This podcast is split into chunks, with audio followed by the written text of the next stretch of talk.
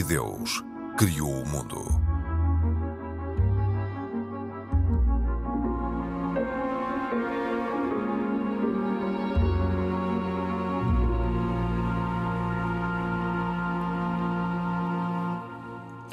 Olá, bem-vindos.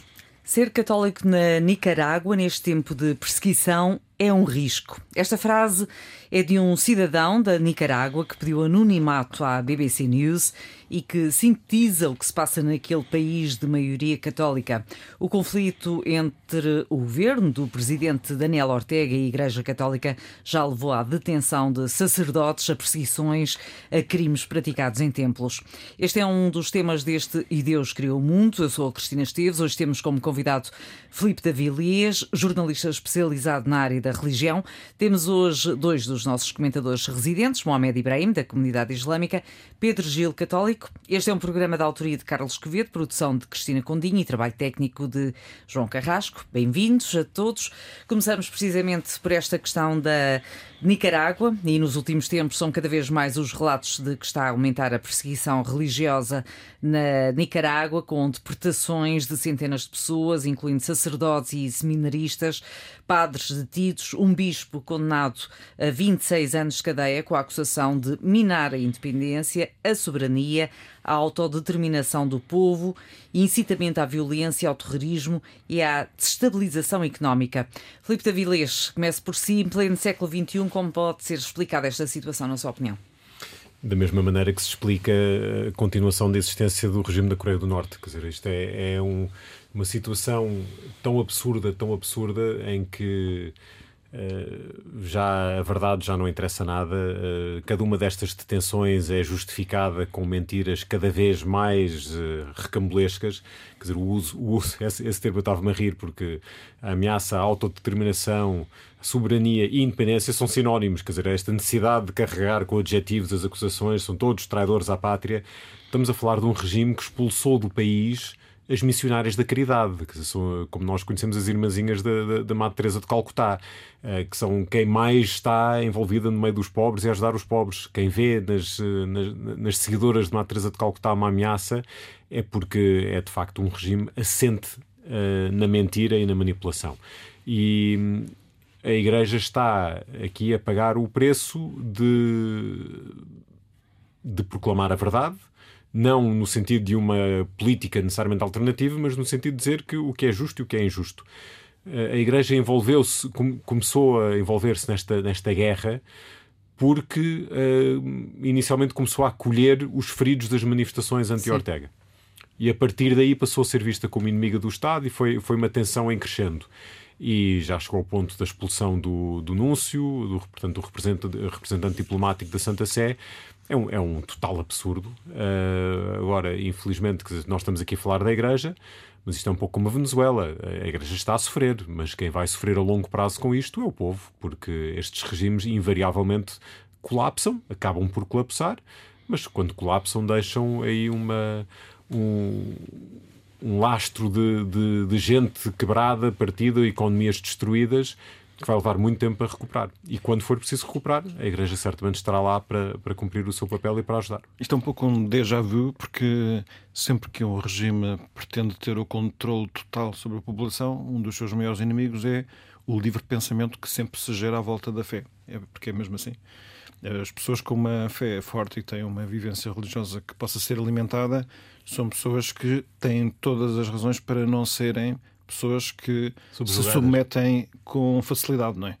E que hum, gastam as suas energias em favor do que seja verdadeiro e justo, ainda que isso lhes custa a morte. E, evidentemente que isso é um travão a quem quer avassalar toda uma população, e vimos isto imensas vezes. O próprio regime soviético foi assim. Claro. E, e, e que melhor imagem disso que o próprio bispo uh, que, que referiu que teve a oportunidade de, de, ser exilado do país, foi levado ao, ao, aeroporto e, antes de entrar no avião, ajoelhou-se e disse: Eu não vou. Sim. E foram 221 presos políticos, incluindo vários padres, e ele ficou sabendo que ia acontecer o que aconteceu. Foi condenado a 26 anos 26 de anos de cadeia. Mas a Amnistia Internacional uh, diz que nos últimos cinco anos, portanto, tem aumentado a repressão e a violação dos, dos direitos humanos, atos violentos uh, sobre quem quer, uh, quem ouse contestar o regime, portanto Estamos a falar de uma situação transversal a, a todos os cidadãos que contestem o regime e não apenas à Igreja. Certo. Pedro.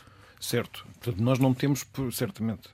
Nós não temos porque... Pode ser colateral porque uh, não apoiou foi o regime. Certo. Eu concedo isso é certamente a verdade também. Portanto, não...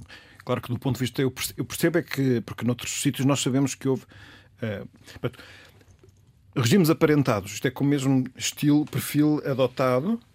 Houve outros regimes que tiveram como foco prioritário o quebrar toda a força que dá a liberdade religiosa. Sim. Neste caso. Mas, é a, assim. mas a Constituição da, Nicarágua continua a, a, a proclamar a liberdade religiosa e a tolerância.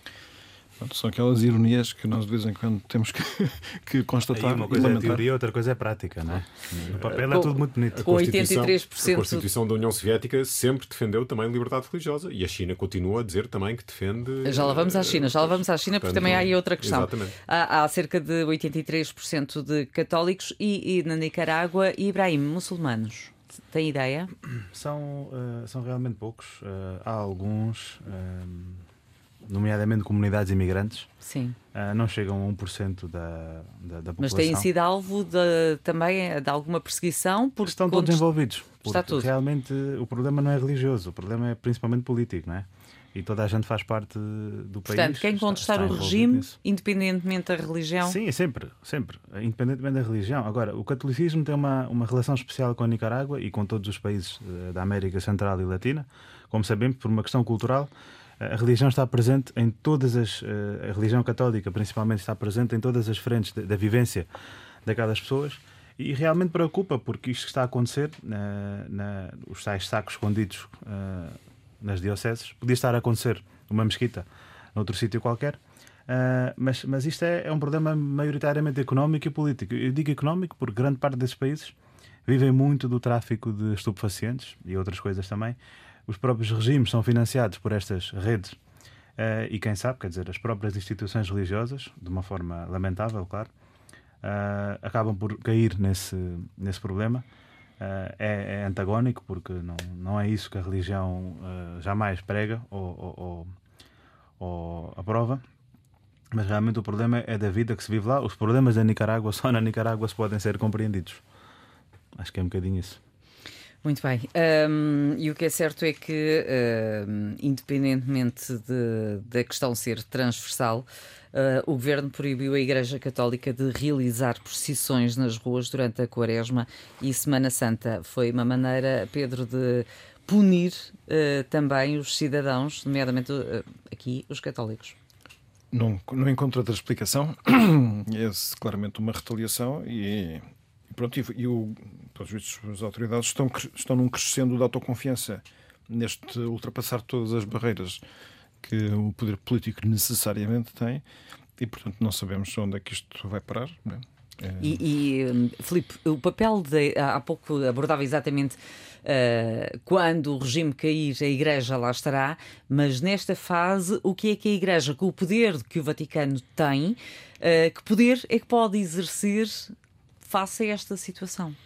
É, é, é, muito difícil, porque neste momento a última medida do governo da Nicarágua foi congelar todas as contas das dioceses uh, da Nicarágua, de algumas ordens religiosas também, e, e de ameaçar quem tentar mexer nesses fundos das dioceses de estar a mexer em, em dinheiro, que pertence a pessoas que já foram condenadas por traição. Portanto, isto é uma pescadinha de rabo na boca, não é? Acusa-se as pessoas de serem traidoras, a partir daí qualquer pessoa que se associa a elas ou que as defende é, é, tra é traidor por associação. E, portanto, estamos numa fase difícil. Eu, eu colaboro uh, muito de perto com, com, a Fundação Ajuda à Igreja que Sofre, que, que tem projetos na, na Nicarágua e que tem, está muito atenta a este problema. E, e, nós deparamos com uma questão que, que é comum a muitos dos que estão envolvidos com, com Nicarágua, que é uma vontade muito grande de, de, de, criticar e de divulgar tudo aquilo que se está a passar, mas sabendo que ao fazê-lo estamos talvez a pôr em risco os nossos parceiros no terreno. E, e, portanto é urgente que as pessoas percebam o que se está a passar, mas é preciso também ter algum cuidado para não piorar a situação de quem lá está.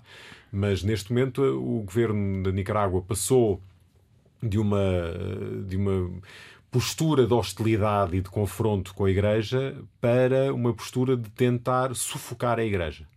Uh, e sufocá-la, a começar por se, pelo, pelo, pela dimensão financeira e, e procurar silenciá-la uh, totalmente dessa forma e subjugá-la. Uh, e que isso, uma igreja subjugada ao, ao, ao mundo político, e sei que se calhar também vamos abordar esse tema de, de, dos clérigos e dos, e dos, políticos, é, é sempre uma, uma força muito perigosa, não é? E portanto é importante. Uma que... relação perigosa. Eu queria só acrescentar aqui uma situação: é que nesses países mais autoritários, a, religião é sempre vista como uma oposição, porque a vida lá fora é autoritária. E a religião, pelos seus ideais, é sempre liberatória. E a religião é sempre contra a opressão uh, e este tipo de uh, regime. E por isso é que eles veem na religião uma ameaça. E por isso todas as tentativas para silenciar a igreja ou, ou a mesquita, porque a mesquita também, muitas vezes, nesses países, o que aconteceu no, na Primavera Árabe foi precisamente isso. Eram regimes autoritários, no Egito, no, na Líbia, uh, em outros países também, na Tunísia, e os teólogos, no seu sermão de sexta-feira, que é para nós um momento precisa, profundamente político, porque é quando o, teólogo está a a, fazer um discurso para toda a gente, para toda a multidão, porque sexta-feira é o dia grande da, do Islão, muitas vezes eh, pregavam esses ideais liberatórios.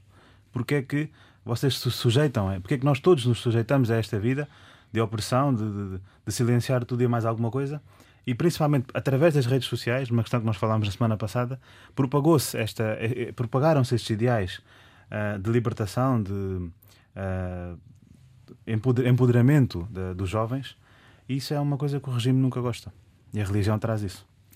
E agora falamos eh, de muçulmanos, de, nomeadamente de uma informação que, eh, que veio da China, eh, uma ordem de demolição de uma mesquita na China levou a confrontos entre chineses islâmicos e autoridades.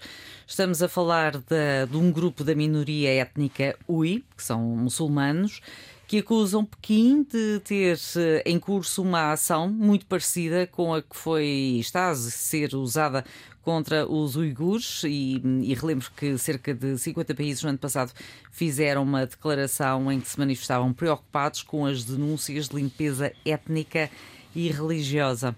E começo por si, Ibrahim. O que é que se sabe em relação a isto? O que é verdade? O que é mentira? Sendo que a China rejeita desde sempre as acusações que esteja a submeter as minorias a tortura, esterilização forçada, trabalho obrigatório, maus tratos. Uh, realmente é, é, triste o que se passa e aquilo que a Cristina disse é efetivamente o que está a acontecer. A esterilização forçada de mulheres, o aborto, muitas vezes também forçado, uh, homicídios uh, de, um, de, um, dia para o outro, pessoas que desaparecem. É a realidade do dia a dia na província de Xinjiang, na China, a maior província em termos geográficos no noroeste da China, e que de facto, é, historicamente, e estamos a falar de um, um legado de 1200 anos, quase desde o século 8, 8 9, que é, esta minoria, que agora, portanto, minoria muçulmana, vive na China.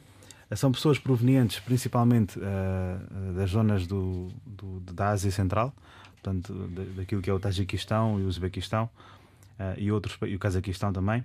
Eh, que têm mais semelhanças culturais com esses povos do que propriamente com os chineses Han, que são a, a dinastia, a dinastia não, mas a, a, cultura predominante chinesa, uh, e de facto sempre viveram debaixo de fogo uh, nesse território, mas resistiram.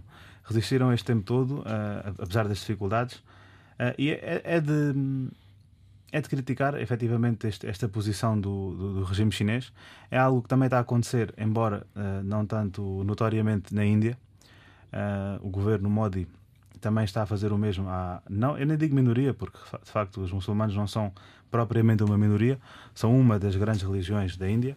Uh, mas de facto, propriamente falando da China, o que está em causa aqui foi a decisão de demolir uma mesquita, que é uma mesquita que é um património do século XII uh, uma mesquita que tem muita ligação com a comunidade local e que, devido a umas obras que foram feitas, salvo erro, no ano passado, de ampliação, um tribunal decidiu anunciar essas obras como ilegais e, por isso, proceder à sua demolição. É um caso, claro, de, de alguém que quer acabar com, com esta minoria. eu chamaria isto, este processo todo um genocídio. Aliás, já foi assim chamado pelas Nações Unidas. Uh, campos de concentração que estão, lá, que estão lá a ser montados, pessoas que estão a ser perseguidas por serem muçulmanas e qualquer, qualquer perseguição, seja ela por, por base religiosa ou cultural ou qualquer outra, é algo que deve ser criticado por toda a gente. Uh, não é uh, algo que, se, que, que, seja digno de se ver, uh, mas infelizmente é algo que está a acontecer e, e eu gostaria de chamar a atenção de todo o mundo, principalmente as frentes políticas, de denunciarem estes, estes, estes casos desumanos que estão a acontecer. Filipe. Uh, bom, eu tive, tive também a investigar um bocadinho mais este assunto. Uh, de facto, uh, este ato em particular foi contra esta minoria Rui. Uh, a minoria uigur já está a ser perseguida há muito mais tempo. eu até tive a investigar por, por curiosidade se havia, se havia, alguma afinidade entre as duas comunidades, mas curiosamente encontrei, por serem muçulmanas e minoritárias na China, mas não há, há até uma, um certo historial de antagonismo e de, de violência entre os dois do passado. Não sei se isso se mantém até agora, mas, uh, mas obviamente isso é, Houve uma guerra civil uh, no início dos anos, uh, aliás, no início do século passado, entre estes, dois grupos que pois, eram, eram muçulmanos. E que, e que certamente só, só beneficia, neste caso, o, a mão do regime. Eh, se continuar, se persistir esse, esse antagonismo. Eh, seria fácil dizer que eh, a China está a agir para com os muçulmanos, como age para com todas as religiões organizadas na China, e já fez o mesmo com igrejas católicas, mas isto não, isto não é um concurso, é sempre, é sempre uma coisa terrível e todos nós temos a obrigação de, de elevar a voz contra isto. Uma das grandes críticas que se tem feito uh, à Santa Sé que vai tentando manter uma relação diplomática com a China muito difícil uh, para tentar também preservar a Igreja Católica na China, é que isso tem sido feito talvez à custa de se falar mais publicamente sobre a perseguição aos muçulmanos na China.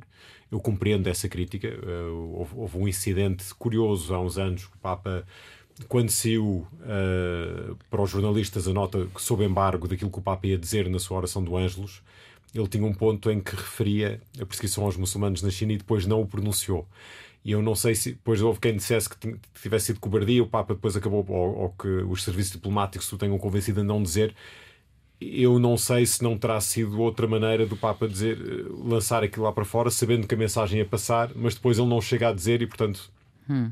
Mas pronto. Eh, acaba por saber na mesma. Acaba por saber na mesma, mas pronto. Mas é uma relação muito difícil. Uh, Porque estamos mas... a falar da grande potência que é a China. Exatamente. E, e, de uma grande comunidade católica que, que pode sofrer repercussões se nós vimos isto quando foi a questão de Indonésia e Timor-Leste, é? também, também na altura criticava-se a Igreja por não fazer o suficiente, ia fazendo, mas, mas na retaguarda.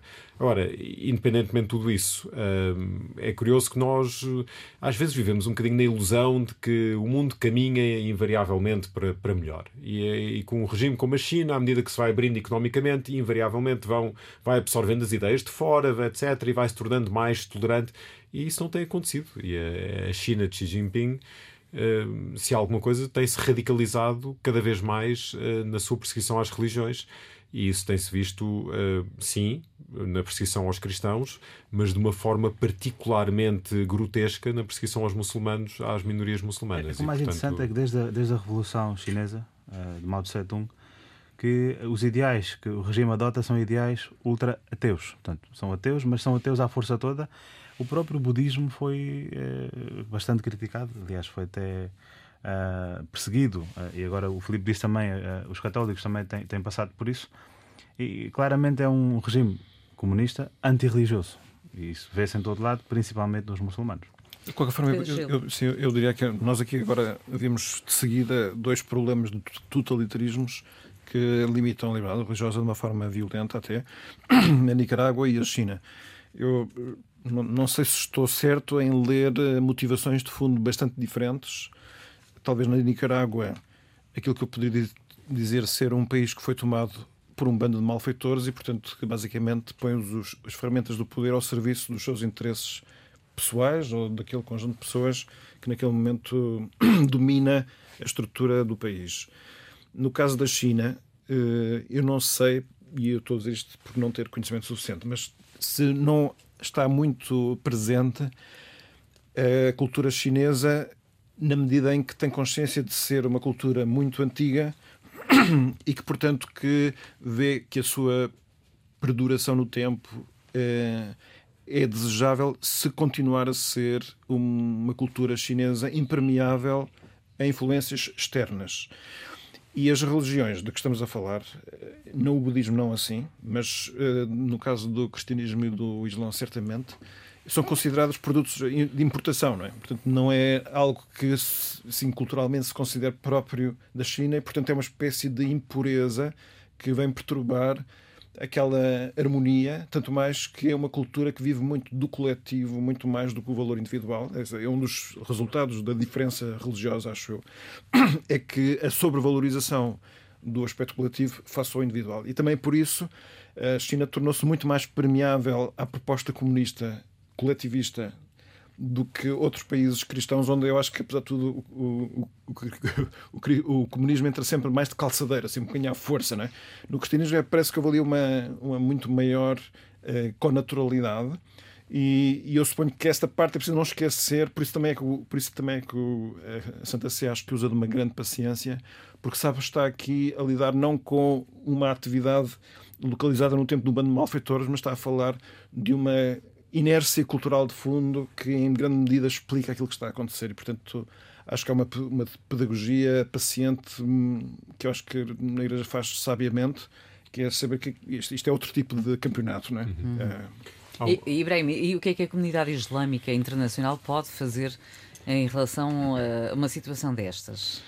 Assim, uh... Sabendo que a China rejeita desde sempre, uh, sabendo a China nós sempre recusou o que, sim, os, sabendo nós também o papel das Nações Unidas claro. e o papel que a China tem.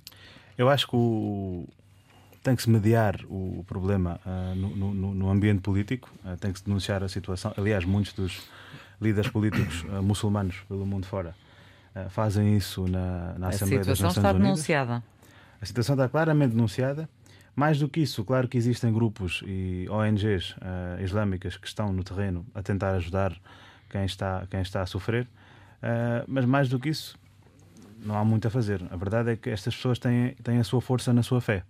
Eles continuam a, a resistir, continuam a, a, viver, apesar de em condições bastante difíceis, mas as pessoas ganham força para continuar na sua fé e isto tem acontecido uh, em, em todos os casos pelo mundo fora.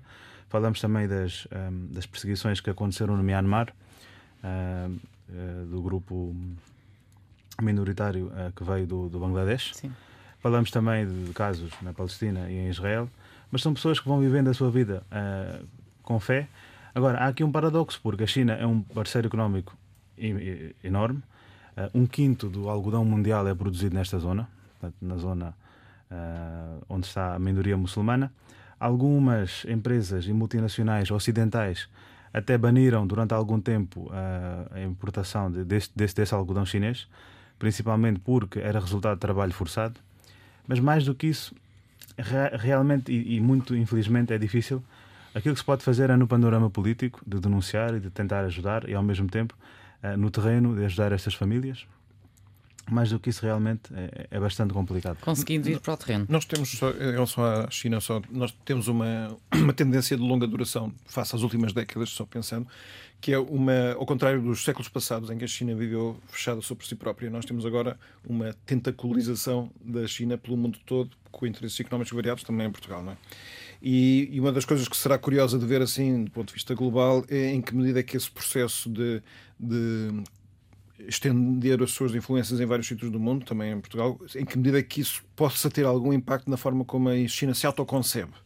E isso é uma coisa de longo prazo que não sei o que é que vai dar, hum. mas acho que é um tema interessante. Posso, desculpa, Sim. também só, queria só dizer uma coisa em relação ao que.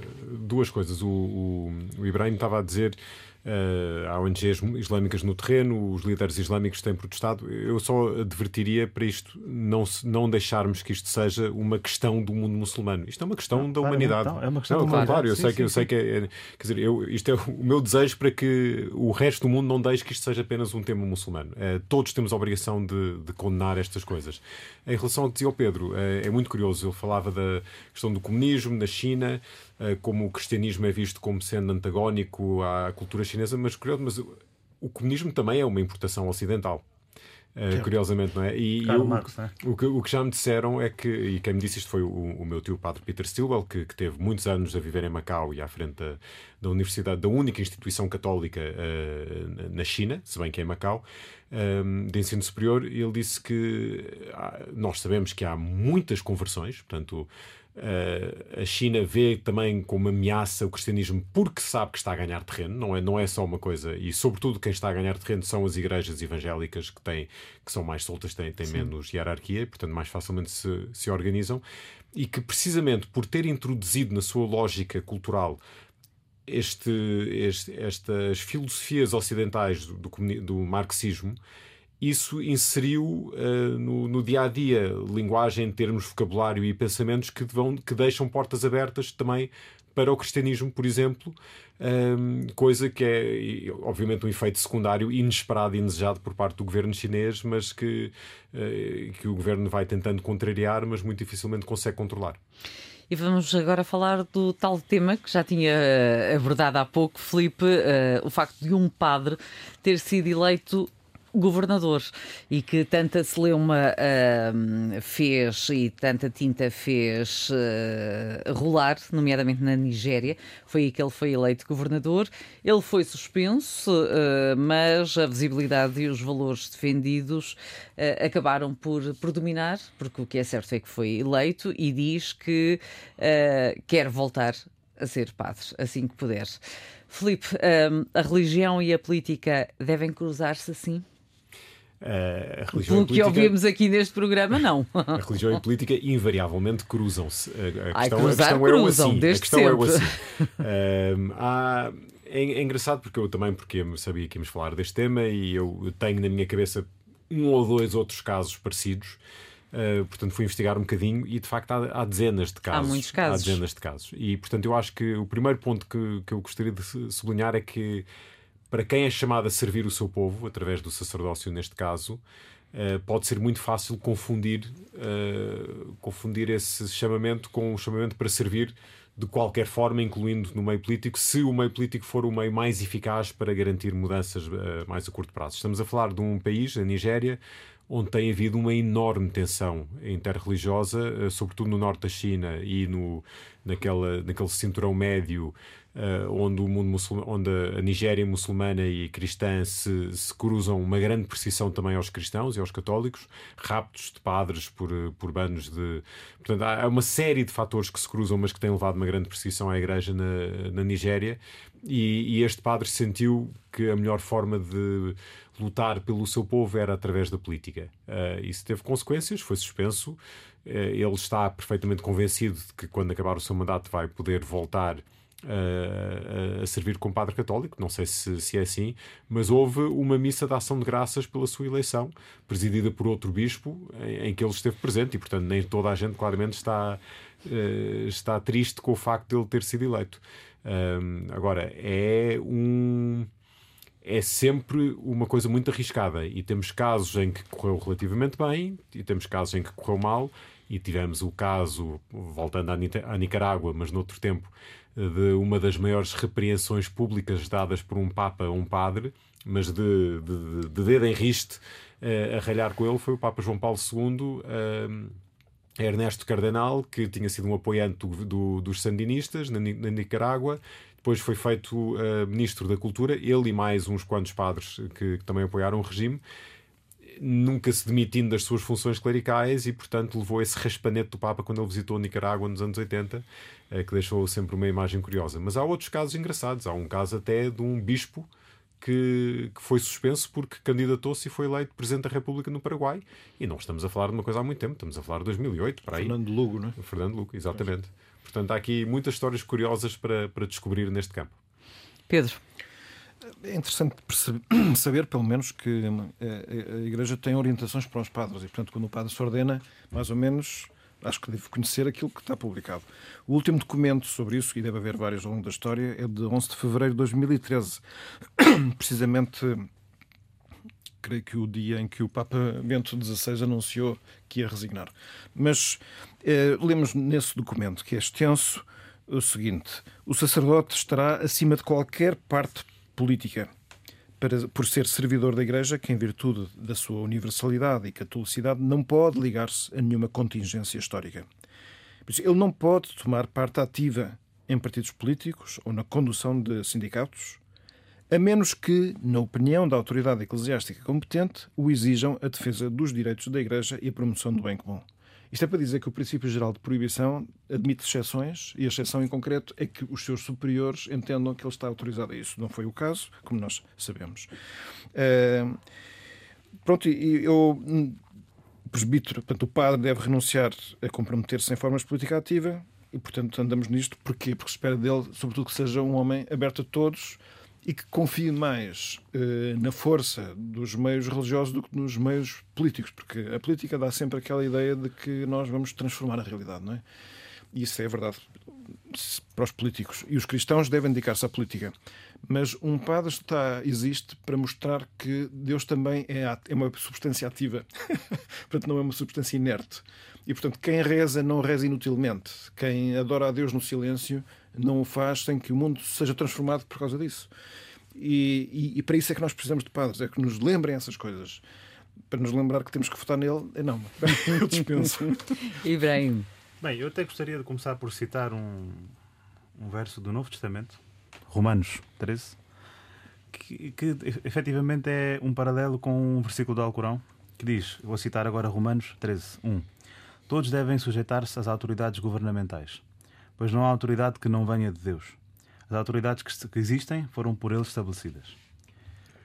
Há aqui claramente uma, um apelo à necessidade da política, uh, e no Alcorão, no capítulo 4, versículo 59, Deus, falando para os crentes, diz: Obedeçam a Deus e ao seu mensageiro, e obedeçam àqueles que têm a autoridade entre vocês. Portanto, a religião, na minha opinião, uh, e naquilo que tem sido um, a doutrina islâmica, é inseparável da política. Até porque a política é aquela máquina que nós precisamos para colocar ordem na Terra.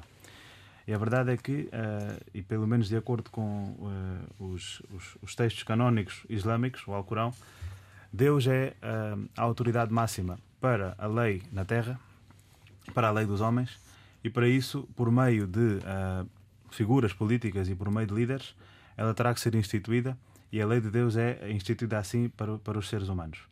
Uh, eu até vi um caso curioso, aliás, até 1922 a autoridade religiosa islâmica e política era a mesma. Portanto, uh, era o, neste caso o sultão da, do Império Otomano, o último em 1922.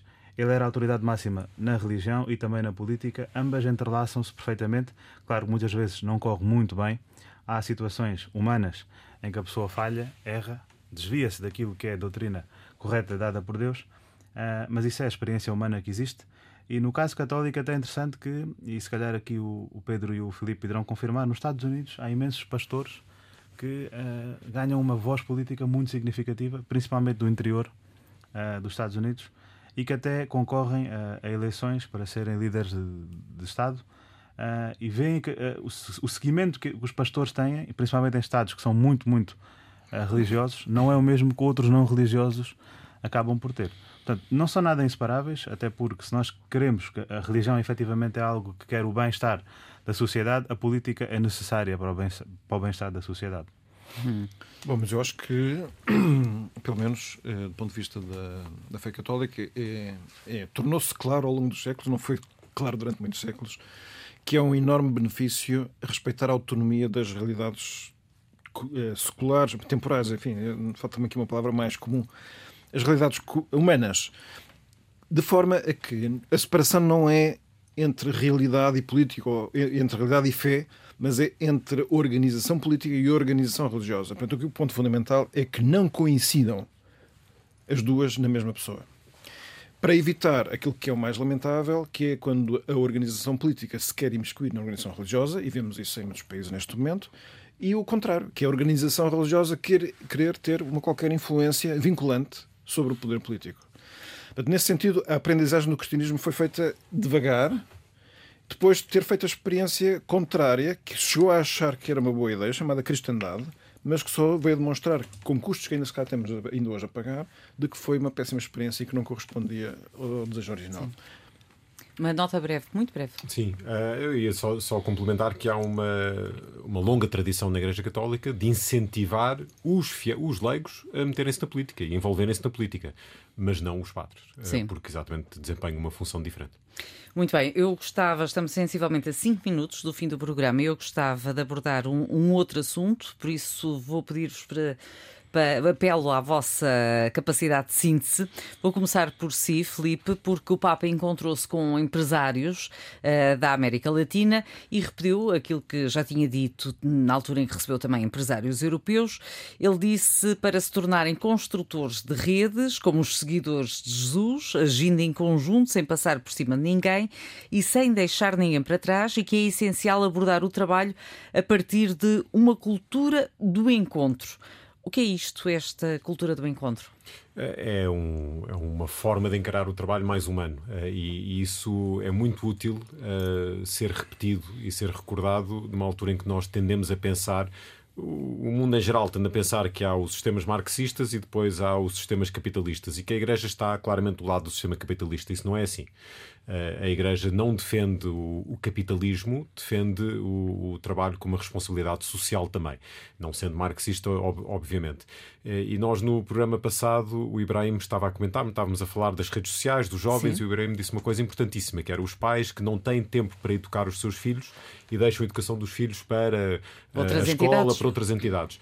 Isso, isso é uma ilustração perfeita do problema do mundo moderno, que é um, uma ética de trabalho que não permite às pessoas dedicarem-se àquilo que mais interessa, que, é, que, são as suas famílias. E, portanto, em boa altura, o Papa tem, tem referido muitas vezes isso, essa necessidade de uma nova cultura do trabalho e falar disso aos empresários é fundamental.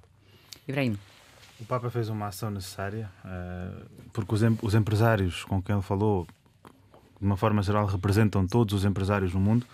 Independentemente da religião. Independente, claro, independentemente da religião, porque o mundo moderno é composto por todas as religiões e os problemas acabam por ser muito comuns uh, a, to a todos eles, mas eles representam milhões de empregos, milhões de uh, empregos e não só pessoas que ganham o seu pão nestas, nestas entidades. É fundamental chamar a atenção para a ética comercial que deve ser praticada, porque o, próprio Islão condena o capitalismo. Acho, acho que não há nenhuma religião que acabe por incentivar o capitalismo, porque se o capitalismo é o significado de acumular mais riqueza eh, e de criar mais condições económicas à custa da, da humanidade, eh, não será isso que, que qualquer religião eh, apoia. E aqui, ao chamar a atenção aos, aos empresários, o Papa está a fazer algo que é um trabalho importante, é um trabalho ecuménico e é preciso manter os pés no chão. É preciso as pessoas saberem o lado humano da vida económica, da vida do trabalho. queria aqui também citar o próprio profeta Muhammad dizendo que um comerciante ou um empresário ou alguém que lidera, que lida neste caso com, com o mundo comercial e económico tem que ter muita atenção com, por exemplo, os salários dos seus empregados. Ele até disse uma máxima famosa que não esperes que o suor do teu empregado seque antes de o pagares. Portanto, paga-o rapidamente, eh, cumpre com os seus hum. direitos. Uh, isso é algo que é transversal. Pedro Gil, só lhe posso dar um minuto. Muito bem. O Papa diz que os eu valores. Comi, eu comi dois minutos, acho o, o Papa Mais diz um que os valores da, da cultura do encontro são os que inspiram o mundo empresarial para poder defender-se das sombras do mal que nos invadem quando o lucro a todo custo distorce as nossas relações, a ponto de degradar as, uh, uh, ou escravizar as próprias pessoas. É a ideia de que uma empresa, uma organização é sempre uma rede de relações entre pessoas e as pessoas não são uma capacidade operacional de fazer qualquer coisa, não é uma função, as pessoas são uma vida inteira. E, portanto, o que o Papa está aqui a inspirar é uma amplificar a visão que o empresário tem de forma a olhar para as pessoas como pessoas e não como fatores de produção. Agora, 30 segundos a cada um para as recomendações. Então, começo eu. Uh, eu acabei de ver há relativamente pouco tempo uma série na, na, HBO chamada Mrs. Davis. É sobre uma freira católica que embarca numa luta contra uma entidade de inteligência artificial. Uh, tudo isto com o Santo Graal à mistura. Parece um, um mau romance do Dan Brown, mas é fascinante. Uh, gostei muito, mesmo teologicamente desafiante. Aconselho a que vejam também. Ibrahim. Sobre o que falámos há pouco, sobre os uigures na China e a minoria muçulmana. Há um livro interessante de Sean Roberts uh, que chama-se The War on the Uyghurs: China's Internal Campaign Against the Muslim Minority. É um livro que eu tive a oportunidade de ler e realmente mostra-nos um bocadinho como é que funciona a dinâmica da opressão do regime chinês às minorias. Pedro Gil. E eu recomendo a segunda edição de um livro chamado Como Defender a Fé sem Levantar a Voz, de um jornalista vaticanista e biógrafo do Papa Francisco chamado Austin Ivory, que tem respostas civilizadas a perguntas desafiantes. Dá-se o caso de ter sido eu a coordenar e a adaptar este livro para Portugal e até nele escrevi um livro sobre como falar de Deus hoje em dia. Muito bem, Fica, ficam as, as, propostas, as sugestões. Filipe Davilés, muito obrigada. Foi um gosto tê-lo aqui novamente connosco. Mohamed Ibrahim, Pedro Gil, voltamos a estar juntos na próxima semana. Muito obrigada a todos. Boa noite. Quanto a si que esteve connosco, fique bem. Até para a semana.